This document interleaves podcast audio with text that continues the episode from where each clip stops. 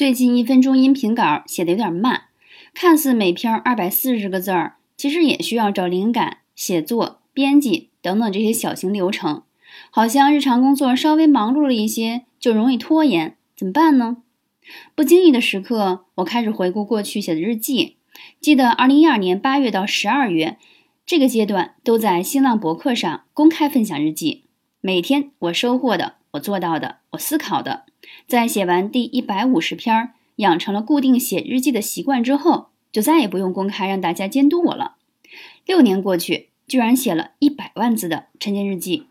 正想着，突然灵光一现，日记里面不是有很好的素材吗？为什么不从过去找灵感呢？从此每天一分钟小音频，终于不需要再烦恼写什么内容了。